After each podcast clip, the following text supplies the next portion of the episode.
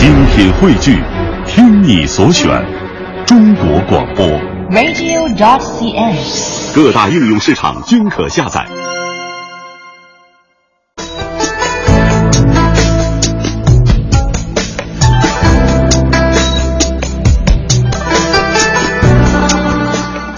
从东直门到鼓楼有条东西五里长的大街，从崇文门到北城根雍和宫豁口有条南北十里长的街，这两条街的交叉点就叫北新桥。吴裕泰徽州歙县的吴老先生随从一位举人进京会试，出门时带了些茶叶，到了北京，举人忙着应试，吴先生的空闲时间就多了起来。逐渐也和住在周围的北京人熟悉了起来。为了感谢邻居对他们的照顾，他把从家里带来的茶叶送给了邻居。没想到，这些人喝过这些茶之后赞赞不绝口，极力的劝说吴老先生摆个地摊卖茶叶。数日后，就在北新桥大街路东的一个大门洞里摆起了茶摊儿。没几天，茶叶便销售一空。细心的吴先生发现，在内城这满汉巨珠居住最密集的地方，无论贫富贵贱，人们有事没事都喜欢喝茶。举人落榜以后，要继续留在北京苦读，等待下次科考。他派吴先生再回老家替他取些银两。吴先生回到茶乡，卯足了劲儿，尽其所能地带回了大量的茶叶，正式开始了在北京的茶叶生意。论起吴氏家族做起的茶叶生意，北新桥大街路东的一个门洞就是吴裕泰乃至整个吴氏企业的发祥地，是毫无争议的。据说这里原来是一个破败的豪门府邸的大门，就在这个没有门牌的大门洞内，吴裕泰吴家做起了茶叶生意。当时的包装纸上只印有“北新桥路东大厅便是”的字样。吴家经过数年努力，积累了一些银两。便把这个大门洞买了下来，大门洞经过修缮，建成店铺门面，用起了字号。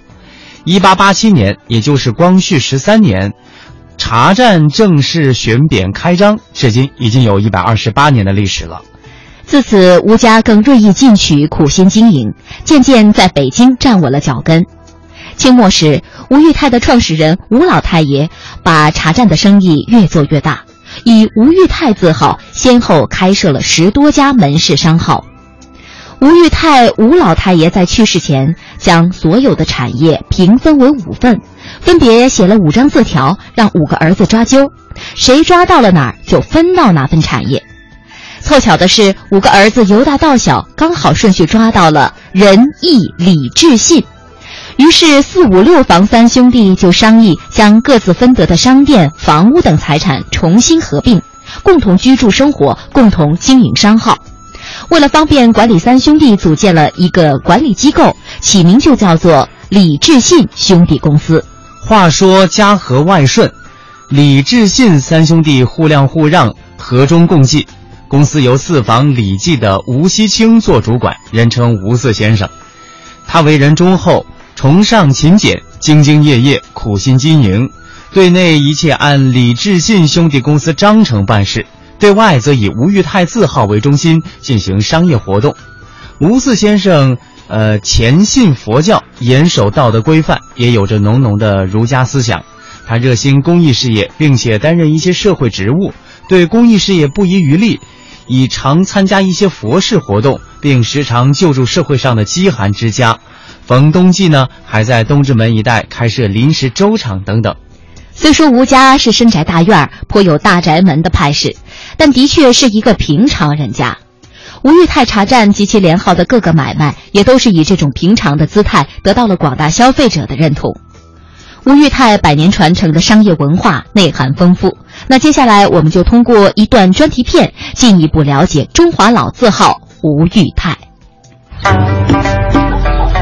北京就是这样一座城市，古朴又现代，传统又时尚。一道城墙，一声吆喝，他们都能勾起那些专属于老北京的记忆。又比如这一碗花茶，一间茶馆，他们才是活跃在味蕾上的北京味道。端一杯佳马娘飘远方，胡同里酒香醉人唱，荡老城调的夕阳回荡波浪滚响。北京的土著有一点点感伤。吴裕泰，一个在北京人心中响当当的金字招牌。它最早由徽商吴锡清创建于清光绪十三年，距今已有一百二十二年的历史，是商务部首批认定的中华老字号。一百年对于我们来说，也许是几页历史课本，而对于吴裕泰来说，则是一份传承，一份坚持。走进这京味十足的茶庄内，青砖灰瓦的装饰风格，中国红的茶叶罐。这些都无不在告诉我们，这一定是一个有故事的地方。可还来不及细细感受百年老店的魅力，柜台的一角就引起了我们的注意。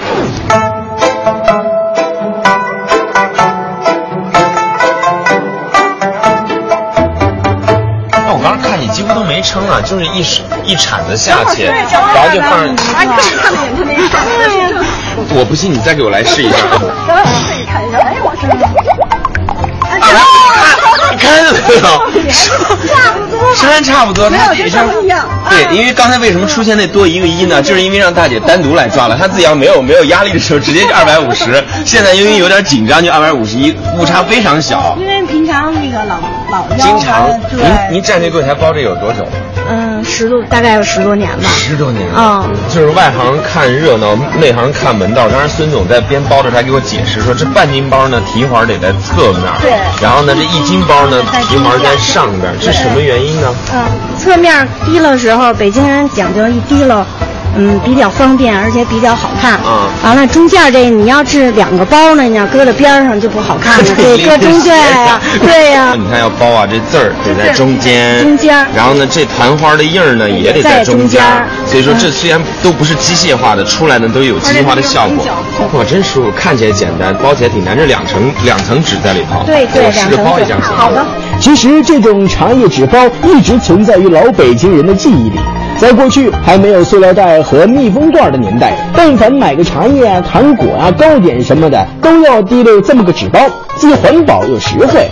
而到了今天，百年老字号吴裕泰仍然保持了纸包茶叶的传统，为的就是唤起你心中那份对过往的记忆。先把纸拉错开一点，对对，然后这儿竖着来抖抖，两张纸，哦，两张纸，对，两张竖着抖抖，对对，我们我们这完全是行为艺术，横着再抖抖，就这儿有三层，一二三层的手，对，这样这样起来是吗？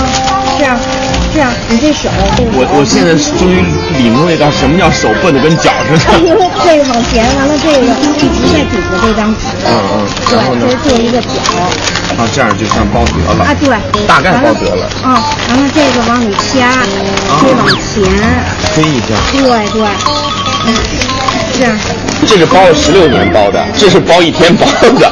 就包不能离手，嗯，就整个纸不能离开柜台。我算是明白，就像对那个新生婴儿包尿布似的，就随时呵护着他，然后这样有感情的去包。对对对对。一上楼，时光就仿佛倒流了一样。这里不愧是茶文化的陈列馆，那一幅幅讲述老店历史的铅笔画，那一盏盏刻有时代符号的茶具，我们的心也不由得沉静下来。其实坐这喝茶呢，尤其喝茉莉花茶哈，闻着浓浓的茶香，讲究的是一种心境。那我们先看在桌面上放的几样老物件呢，也都是有说到有故事的。孙总给我们介绍一下好吗？比如说摆在最中间这个，这个这就是过去呢称比较少啊，对，比较少量的或者茶样的时候用哪个称现在这个茶样啊，哦，就是少量的，一两钱一两钱哦。或者顾客买的少的时候也可以使这个的。这个大枕头是个箱子是装。这个就是过去吴裕泰，比如说卖在前面卖货的时候收的钱呀。哦，钱匣子。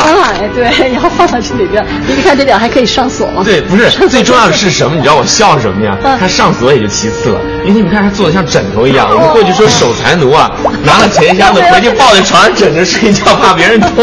所以说这就是一个钱匣子，就装钱用的，然后又做成枕头型的，是靠着它，嗯，太棒了。所以说有好多老故事、老物件在里头呢，都能串起来这个店的整个发展历史。看着老物件，听着老故事。仿佛眼前就能浮现从前徽商吴锡清进京贩茶的场景。